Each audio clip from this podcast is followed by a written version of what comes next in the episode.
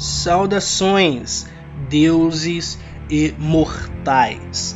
Sejam muito bem-vindos a mais um episódio do Wondernautas. No tema de hoje a gente vai discutir algumas questões muito importantes a respeito da representatividade dos indígenas na mídia, mas também muito do que nós, enquanto sociedade, entendemos e compreendemos dos indígenas, né? Como que a educação nas escolas, como que a mídia, mas também questões que permeiam aí pela sociedade no geral, como que tudo isso influencia a nossa forma de ver as pessoas indígenas e como que tudo isso distorce a nossa visão de mundo, como que no geral tudo isso é prejudicial para nós também e não somente para os indígenas. É uma conversa muito importante e vocês vão entender sobre isso, sobre a importância disso mais adiante. Mas antes disso, é claro, escute aí uh, os recadinhos, né? E a vinheta.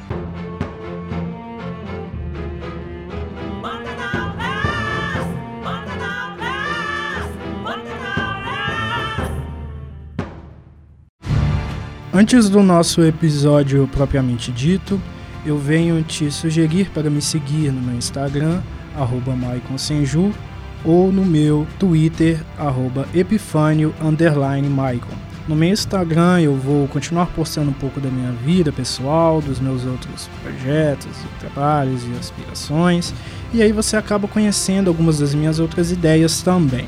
É importante que você, se possível, me escute na Aurelo, a partir de 70% do episódio ouvido por um streaming, você vai estar me remunerando sem pagar nada, porque o aplicativo é gratuito, a plataforma é gratuita e você vai estar ajudando imensamente ao meu trabalho.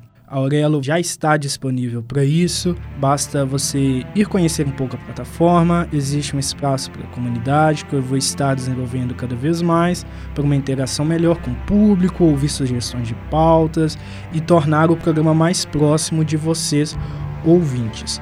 Qualquer novidade que seja necessária, vocês poderão escutar aqui nesse espaço do programa, poderão conhecer também na minha página pessoal do Instagram ou na página do programa que estará vinculada diretamente ao meu perfil pessoal.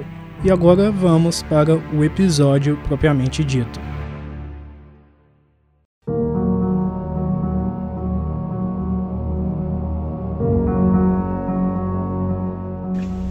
Agora a gente traz para a nossa conversa o Eni Surui, de 19 anos, da Rondônia. Eu te agradeço pela, pela sua você ter aceitado o convite. Espero que você goste da conversa. E eu abro espaço agora para você se apresentar, falar um pouco de você, das suas vivências, né? Para que os ouvintes entendam por que, que você está participando dessa temática. Meu nome completo é Ednei Oninsrui e tenho 19 anos e moro no estado de Rondônia, cidade Cacoal.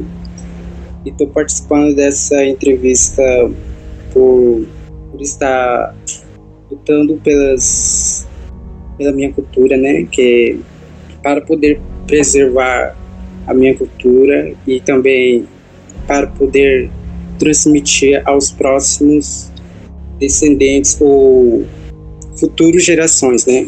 É isso aí. E também para poder para os não indígenas também como é viver em vivência indígena também. É isso. Te agradeço pela apresentação. Eu vou iniciar aqui com um texto que, que fala, né? Porque eu acho que é importante quando a gente pensa em representação indígena na mídia ou a falta dela, é, é importante a gente pensar a respeito dessas obras né, midiáticas, audiovisuais e etc., que apresentam ou deixam de apresentar né, essas pessoas, essas histórias. E aí esse texto é do Eduardo Filho, publicado em 19 de fevereiro de 2021, que é sobre a série Cidade Invisível, que foi lançada em 2021 e é uma matéria da Veja. Aí eu vou ler ela aqui para a gente iniciar essa discussão. Entre os títulos mais assistidos da Netflix no Brasil, a série nacional Cidade Invisível tem causado controvérsia por sua falta de representatividade indígena, tanto nos bastidores quanto no elenco.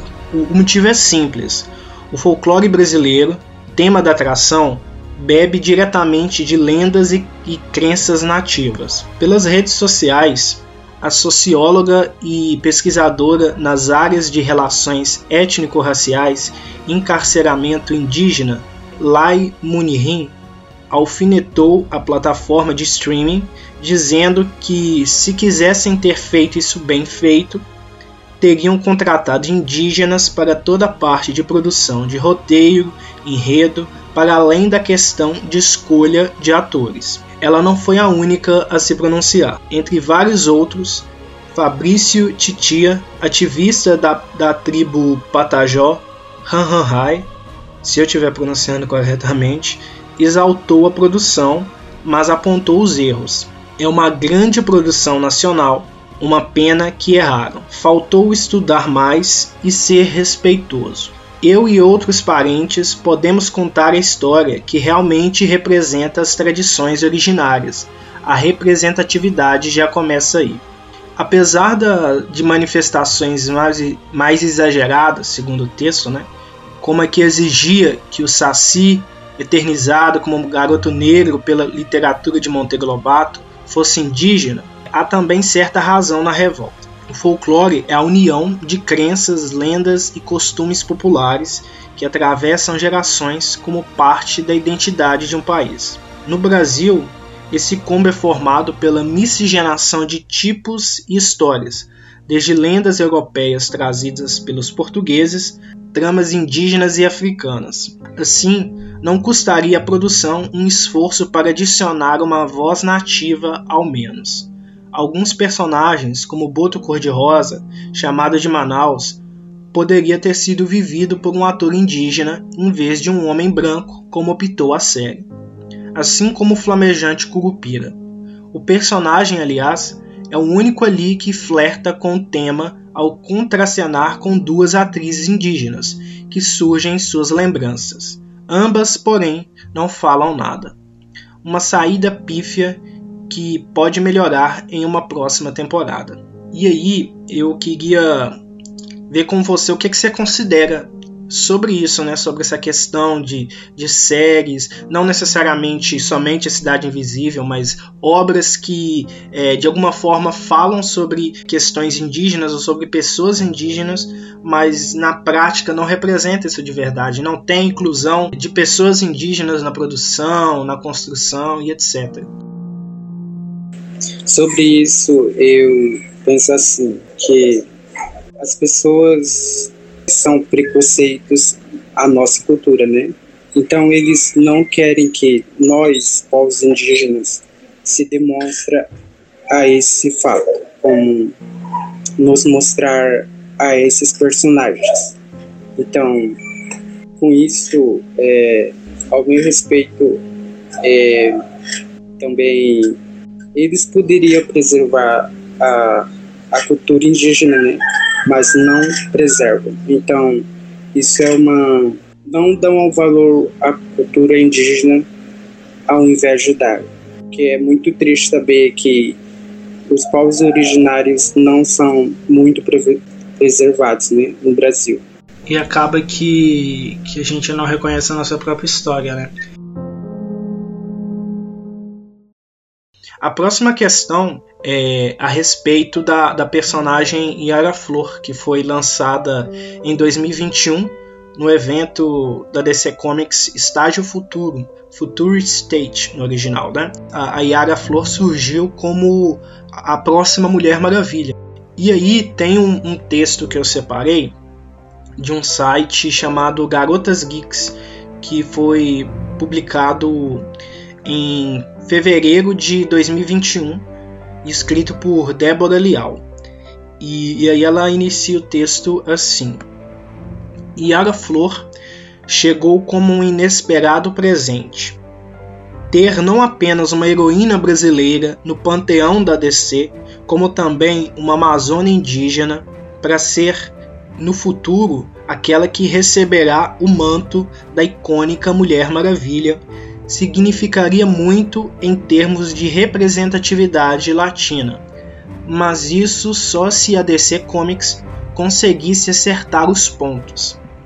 Em tempos onde uma diversidade autêntica e fidedigna começa a ter crescente importância para todas as mídias de entretenimento, acertar na nova Wonder Girl era essencial. Infelizmente, isso não aconteceu.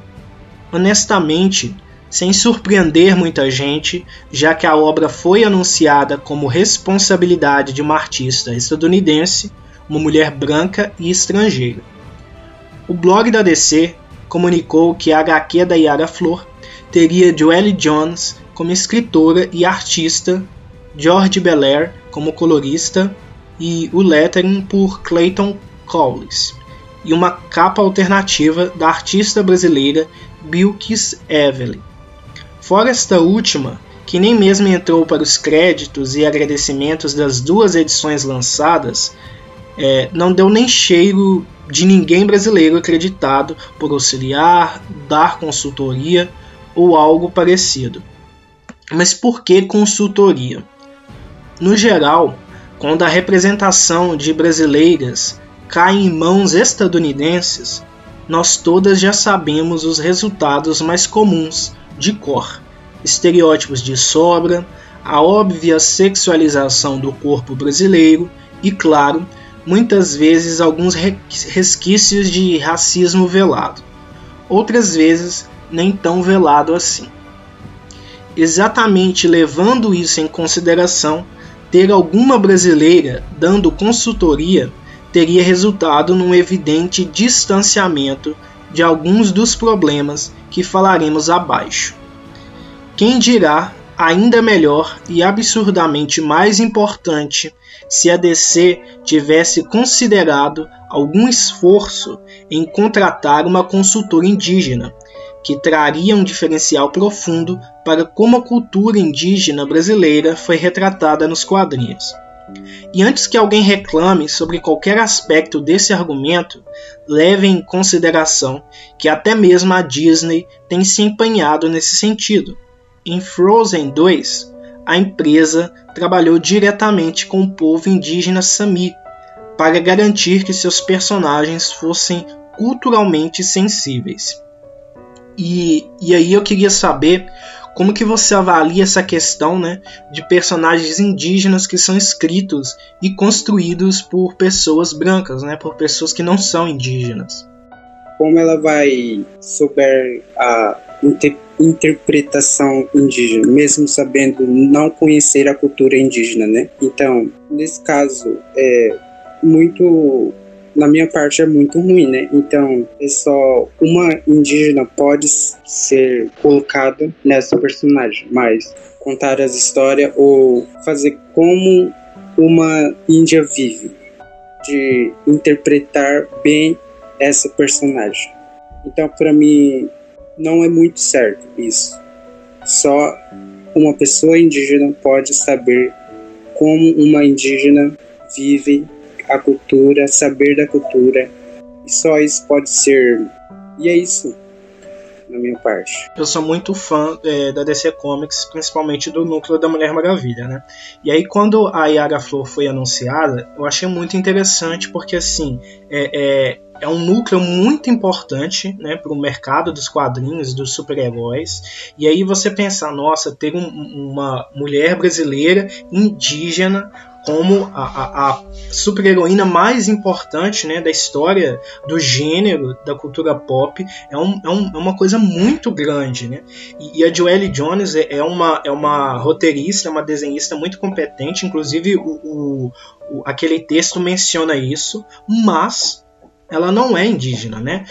A Joelle Jones se retratou na internet falando que ela tinha interesse em incluir alguém indígena na equipe que lida com as histórias dela, né, na, nas publicações futuras e etc. Eu não fiquei acompanhando para saber se isso de fato aconteceu, é, é, mas a impressão que eu tenho é que é uma questão estrutural no sentido de que não bastava a escolha da autora era uma coisa de cima, né? A empresa deu para ela, é, é, é, não sei como que funcionou, se foi uma, exatamente uma ideia da empresa ou se foi dela, mas o que, o que, me, o que me soa é que a empresa é, é, não teve interesse em procurar uma pessoa indígena para trazer essa história, né? É, é importante que as pessoas entendam isso que você menciona de somente uma indígena pode saber como é ser uma indígena, né? Porque uhum. nesse caso da personagem por exemplo, o texto mais adiante ele menciona a atriz e ex-modelo cearense Suiane Moreira, de 37 anos, que foi usada como base para a construção da personagem. E só que ela não foi consultada para isso. E ela só ficou sabendo que ela serviu de inspiração por causa de um fã que perguntou para Joelle Jones e depois falou para ela e mostrou para ela, olha aqui, foi confirmado, basearam em você como que antes de fazer uma personagem tem que ter uma querer usar a, a imagem da Angelina Jolie vai ter que ter uma permissão dela, né? Com isso tem que ter pedir a permissão antes de usar a imagem nossa. Essa como que fala? É, usar a nossa imagem é, como se desrespeitam a nossa, a nossa cultura, a nossa pessoa mesmo. E se a pessoa não indígena fazer a personagem indígena nos quadrinhos, ela vai fazer a personagem como ela quiser, mas não vai como não vai fazer como a gente vive nesse lugar. Mas e se ela fizer alguma coisa errada lá e vão pensar que a gente também vive assim. Vão nos ver como pessoas maus, né? E é isso. Isso é isso que eu penso só. Como que você vai falar dessas coisas, como a cidade invisível a série faz, e você não traz uma pessoa indígena? Não faz nenhum sentido. Então, é de fato uma problemática muito séria, né? Eu queria que você contasse se você tem algum filme ou alguma série, alguma obra que, que você gosta que é, represente a cultura indígena algum personagem de alguma forma que você acha que ficou legal. Não sou muito de assistir filmes, né? Então, é, nesse caso, é, quando eu era mais novo, bem pequeno, eu assistia um filme que, na verdade, a mulher indígena fez a personagem, né? É, se chama Tainá. É, nesse caso, ela demonstrou como se vive uma pessoa indígena. Eu gostei muito, né? Porque ele, ela, como ela vive como a, o povo dela vive com a cultura no dia a dia. Também a outra outro filme que que foi gravado nessa aldeia aqui, que é que está no Netflix ainda é Espagé, que também fala do pajé, do ex-pajé que como ele vive hoje em dia. Você acredita que eu nem tava lembrando de Tainá, mas eu, mas eu gostava quando eu era criança, eu lembro. Agora você falando, eu lembrei. Como que, que, que na época tava se falando disso, assim, naquele momento não existiam as redes sociais como era hoje em dia, né? Mas eu acho que se existisse era uma coisa que, tava, que estaria assim alta sendo discutido. De fato, me, me soou como uma história muito interessante, sabe? Eu não poderia dizer se estava fidedigna às questões indígenas, mas se você disse, então de fato parece ser um bom exemplo, né? Eu acho que é isso que falta para as pessoas: humildade para saber reconhecer quando você não entende aquilo e humildade para tentar aprender, para ouvir. Mas eu fiquei curioso nessa, nesse caso do, do ex-pajé, como que funciona isso? O que, que é ser um ex-pajé? Então, nesse filme ele mostra que, que ele deixou de ser pajé né, e seguiu outro caminho, que é que é a igreja, né? Que então esse ex-pajé ficou virou cristão e, e deixou de ser pajé. É isso. E não vive mais como um pajé nesse caso. Então a, a pessoa ela, ela meio que recebeu um, um, uma outra visão de, de, mundo, né? Mas é isso, você avalia isso como como? Positivo, negativo, fato dele se tornar cristão, não, não necessariamente o fato dele escolher ser cristão, mas o fato do cristianismo vir e modificar ali, né, alguma coisa da sua cultura, da sua crença, da sua vivência. Como que você avalia isso? Você, é bom, ruim ou não é nem bom nem ruim?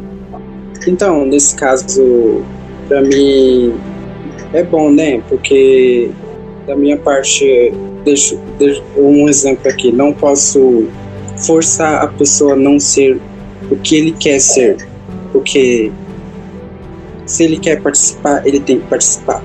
Não posso obrigar a não ser o que ele quer ser, né? Então, nesse caso, seria muito. É, para mim é bom. Conta um pouco sobre as experiências aí do, do, lugar onde você mora, da sua região, as suas aspirações religiosas, espiritualidade, como que você lida com essas questões, no que você acredita. Onde eu moro, onde eu vivo, é, vive, é, a maioria é religiosa e faço parte dessa religião também. No meu caso é eu eu fui criado no mundo religioso, né? E e ser religioso não posso deixar de ser indígena também, porque eu sou indígena e posso viver a minha cultura, porque eu quero viver a minha cultura. E é isso. E tem outras pessoas que também acreditam em espiritualismo, a outra metade do meu corpo, porque eles querem acreditar. Eles vivem nesse mundo espiritualismo que eles acreditam, né? E só faz parte da cultura, que nesse caso não tipo eu não acredito em pajé, né? tipo nunca vi um pajé assim pessoalmente assim. Então eu não acredito. E também nunca fiz parte desse espiritualismo na minha vida. Só faço parte que posso viver a minha cultura, que tipo danças culturais e histórias, né? É isso. Só. E com, como eu disse, é, tem outras pessoas que fazem parte. O meu povo não é, não fica em só lugar. Tem várias aldeias que tem por aí. E esses aldeias têm fazem o que quiserem em suas, suas aldeias.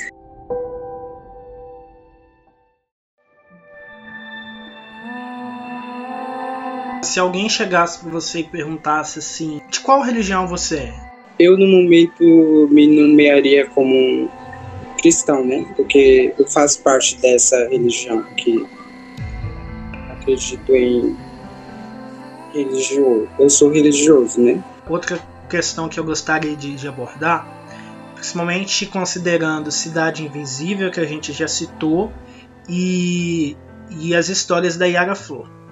Porque ambas abordam algumas, algumas crenças que estão relacionadas aos indígenas, aqui à, à cultura brasileira. Né? Eu lembro que, por exemplo, na, na história da Yara Flor, na, na, primeira edição, se não me engano, aparece a Caipora e citam o Boitatá também. Em Cidade Invisível aparece a Cuca. Ou seja, tem, tem, tem a presença dessas figuras. Você, e talvez se você quiser também mencionar de alguma pessoa do seu ciclo social, alguma coisa que você conhece, você considera como histórias, você considera como lendas, você considera como realidade, como uma forma do povo ensinar para respeitar a natureza? O que, que você considera? Eu considero como realidade, né? Porque os meus ancestrais falavam que existe mesmo. Então eu posso dizer que é uma realidade mesmo. Muito importante ter respeito pela natureza, né? E ter uma ligação com ele. A minha cultura é, diz que nesse, nesse caipora que você diz aí, situou aí, que é, para nós, diz que é, é o pai da mata, para nós que é, dizemos assim, que é, por exemplo, se eu matar dois aves para comer e só pegar um e deixar um ali, o caipora não ia gostar, porque eu não tô cuidando bem do meu alimento. Ele cuida dos animais e da natureza, dizem. Não posso maltratar os animais, né? Só matando. É isso. E também não posso desmatar a floresta. Se eu fizer isso, eu vou ter que pagar as consequências. Né? A gente sabe que as pessoas, o senso comum, né? Sequer lembram da existência dessas questões, né? E, e, aí quando aparece na mídia é geralmente dessa forma caricata que a gente mencionou. O personagem Ara Flor e a série Cidade Invisível, ambas são do ano passado, então é bem recente. Então a gente vê que a maioria dos exemplos de representações dos indígenas ainda são exemplos ruins. São exemplos que não consideram os indígenas de verdade. Você gostaria que, que as pessoas. Eu acho que você gosta, com certeza, né? Mas eu acho importante que você fale por si, né? Você gostaria de imaginar ou de pensar que as pessoas estivessem mais, aprendendo mais sobre essas questões, valorizando mais, né? E, e, e mais importante, eu acho, como que você acha que isso pode acontecer? Como que você acha que nós podemos incentivar? Quando eu falo nós, eu, eu falo as pessoas que não são indígenas, porque vocês que já são indígenas, vocês já lutam por isso, né? Mas nós que não somos, como que podemos levar esse assunto para as outras pessoas? Poderiam dar valor dar, dar valor a isso, né? E para isso eles têm que se unir aos indígenas e não a desvalorizar, porque só unidos a conquista se realiza. A gente vê no tempo todo na televisão as mesmas pessoas de sempre, os mesmos brancos, heterossexuais, maioria homens, sendo retratados, e a gente não está vendo outras pessoas, né? Tendo seus espaços, tendo oportunidades de trabalho, porque mais uma vez, como a gente falou, na hora que vai contar a história de um indígena, bota a pessoa branca fazendo no lugar, como é que vai ter espaço para outras histórias, né? Se sempre coloca as mesmas pessoas nos papéis nas novelas, na, nos locais de poder dos telejornais, dos programas de TV no geral, sabe? Em tudo isso, é sempre que colocam as mesmas pessoas, sendo que tem uma imensidão de outras possibilidades no Brasil para a gente contar. O Brasil é imenso, né? Quando a gente fala dos indígenas, a gente, mas também falamos de outras possibilidades de histórias, vejamos quantas pessoas existem, quantas possibilidades existem e o quanto estão reduzindo, né? E o quanto a gente precisa correr atrás disso para isso mudar. Porque eu acho que as pessoas só aprendem a valorizar as questões indígenas quando a gente tiver essa representação bem feita na mídia, porque a mídia tem esse poder, né, de tornar pública é, alguma realidade, alguma denúncia, alguma possibilidade. A mídia tem esse poder e ela tem esse dever também.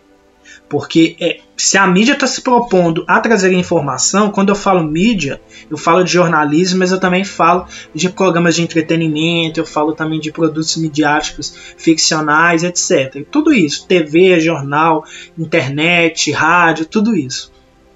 Tem o dever de falar sobre essas questões, porque as pessoas indígenas são indivíduos pertencentes à sociedade, também são consumidores desses produtos, então são pessoas que, tem, que, que a gente tem o dever de, de levar a, a história e a vivência de, de vocês indígenas, das pessoas, para a mídia.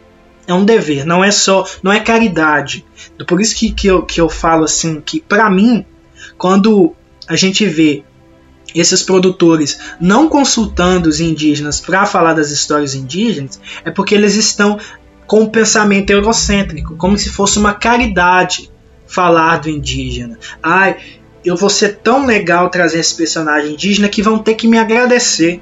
por eu estar tá trazendo esse personagem, mesmo que seja um personagem que não tenha nada a ver. E não é uma caridade, é um dever, porque todos nós temos algum, algum grau de responsabilidade em relação à sociedade atual que temos. Então, se tem pessoas sendo massacradas, violentadas e mortas nesse momento, todos nós, nós eu falo assim, os não indígenas, né? todos nós temos algum grau de responsabilidade. No momento que a gente ignora essas vivências, a gente está colaborando para que tenha, tenha gente sendo assassinada e violentada nesse momento. Né?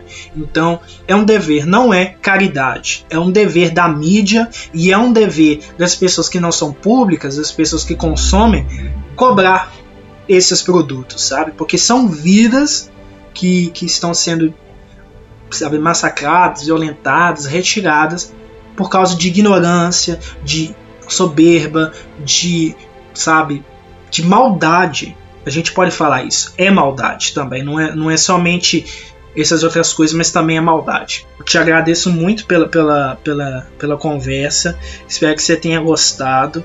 E espero que, que você goste também quando sair o produto. Eu vou te enviar. Então, só tenho a agradecer a isso com, com a nossa conversa, que, como você disse, né? E só isso mesmo. E muito obrigado.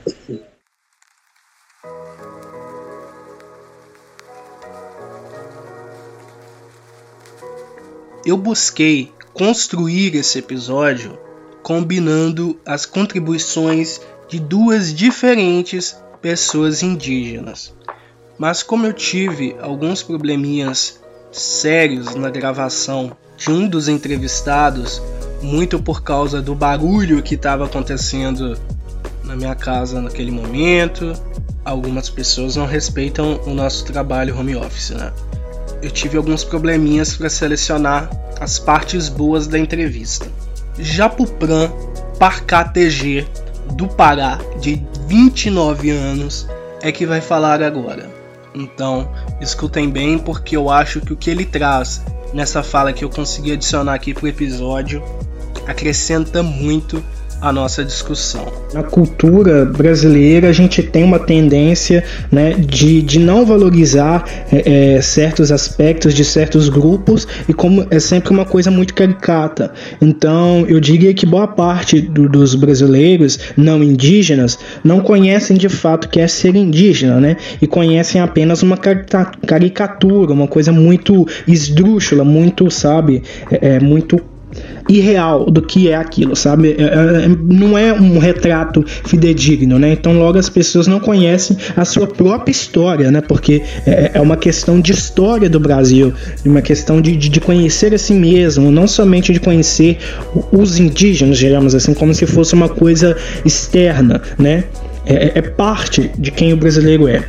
Nesse momento a gente estava comentando sobre dois pontos muito específicos a música Brincar de Índio da Xuxa e a personagem da novela Alma Gêmea, que é ali de 2005, 2006, interpretada por uma atriz branca, Priscila Fantin. Falando da Serena, como você trouxe aí, eu lembro dessa personagem e não só dela, como de outros personagens indígenas que essa algumas novelas, como até da Record também, que eu não me lembro o nome da novela agora que tinha outro personagem indígena, eles têm uma característica em comum, que é o jeito como eles se comportam, o jeito que eles falam, que é um jeito totalmente diferente de como um indígena se comporta, sabe? De como um indígena fala.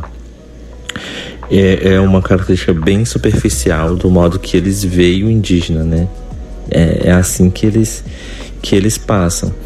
E muitos indígenas até brincavam com essa personagem, porque ela falava engraçado e ela se portava assim, de um jeito totalmente diferente do que o indígena ia se portar. E o jeito dela falar, engraçado, dela tentar falar errado, né? É porque muitos povos indígenas que, tipo, estão. que têm esse contato recente, que estão aprendendo a falar português ainda, eles falam um pouco é, puxado, né? É meio difícil eles pronunciar algumas palavras. E a Serena não, a Serena falava igual o Tazan fala no... quando o Tazan conhece a Jane. E aí eles falam daquele jeitinho do Tazan. E não como os indígenas que estão aprendendo a falar português falam, né? E o jeito dele se comportar também é igual o Tarzan, não é como o indígena ia se portar. O indígena, que ele tem pouco tempo de contato, ele é muito quieto, ele é muito calado, né? Porque aquilo é tudo novo para ele. Então ele vai ficar quieto, ele vai só observar. Ele não vai ficar igual ele se comportava ali, brabo, selvagem. Não. Ele vai ficar quieto na dele. É, o indígena ele só fica brabo, selvagem, se ele sentir. Aí sim você vai ver o indígena agir de um jeito mais bruto, né? Mas assim, total. Primeiro contato, você vê o indígena que fala um português arrastado e não igual como eles falam o jeito dele vai ser mais quieto, calado, não vai sim, não vai interagir muito. Né? É, é, um jeito totalmente diferente do que eles passam. Eles passam ali uma característica, mas na verdade igual do, do se comporta quando conheceu a Jane, e não como um indígena iria se comportar de fato. É, e aí eles alimentam ainda mais o estereótipo, sabe, do indígena que tem assim, que as pessoas que não conhecem a realidade indígena, a cultura e a diversidade indígena têm, né, sobre os povos indígenas. Na questão da Xuxa que tu trouxe da música dela, é, aí eu vou te fazer uma pergunta agora. Quando você era criança que, que ela cantava assim, ó, vamos brincar de índio, mas sem mocinho para me pegar o que você entendia nessa, nessa, nessa frase? O que você entendia quando ela cantava isso? Pior que eu não vou lembrar exatamente o que eu pensava na época. Eu não, eu não lembro mesmo. Eu acho que eu não interpretava muito bem esse, esse trecho. Eu imaginava que era mais uma coisa de, de brincadeira, sabe? E nossa, que legal. É, é, é a gente ser uma outra coisa diferente, uma coisa assim, sabe? É, é, o que eu lembro mesmo, bem vagamente, era essa ideia do exótico, né? Que é muito um, um, um conceito que essas, esses produtos que a gente está comentando passam, né? né? eu, quando ouvia, eu não entendia também. Só era só curtia o som, né? A música e tal. Não prestava atenção na letra. Vamos brincar de índio, mas sem mocinho para me pegar. Ou seja, como se brincar de índio era o indígena no mato e o mocinho que ela se refere ali, o personagem de mocinho, fala mocinho, eram os bandeirantes que entravam na mata para matar os indígenas. e ao invés de ela falar os bandeirantes ou falar algo real, ela prefiro chamar eles de mocinho. Entendeu? Pois é, então o mocinho que era os bandeirantes que entravam na mata atrás dos indígenas para matar eles. Que era para quê? Pra, porque eles estavam cobiçando aquela área, o Estado estava cobiçando aquela área, mas tinham indígenas ali. E muitos não queriam entrar naquela área para produzir ou para plantar por causa dos indígenas. Então, os bandeirantes serviam para isso, para matar os indígenas. E na música ela chama eles de mocinho. Então é isso, a serena, uma característica totalmente diferente do que os indígenas são na real, na realidade. E a música da Xuxa trazendo os bandeirantes que matavam os indígenas, chamando eles de mocinho. É essa é a nossa realidade, né? Infelizmente, que a gente vive. E nessa questão do que eu poderia contribuir aqui com isso era que a sociedade em geral tivesse um pouco mais de sensibilidade ao olhar para a gente, a falar da gente, né? Muitas pessoas falam coisas sem saber o que realmente acontece. Né? Nós povos indígenas vivemos realidades diferentes. A luta é igual, a luta por respeito, por mais visibilidade, né? Porque nós moramos em territórios diferentes, né? Existem indígenas espalhados por esse Brasilzão inteiro. Mato Grosso, Pará, Maranhão, Tocantins, Bahia, Recife, Fortaleza, no Rio, em São Paulo existem povos indígenas, Rio Grande do Sul existem povos indígenas. Cada um é uma realidade. Mas a luta em geral por respeito, por mais direito, né, é, é a mesma. Então, eu queria pedir que as pessoas, antes de falar ou de julgar a gente, tenham um pouco mais de respeito ou sensibilidade quando olhar pra gente. Procurem conhecer a gente um pouco mais, procurem aprender um pouco mais da gente, né? E aí sim vocês vão ver a nossa verdadeira realidade, a nossa verdadeira cara. Vivemos em um país que nos ensina, que nos transmite a educação do ponto de vista do colonizador. E para que a gente conheça a verdadeira história, a verdade, a gente tem que escutar o outro lado.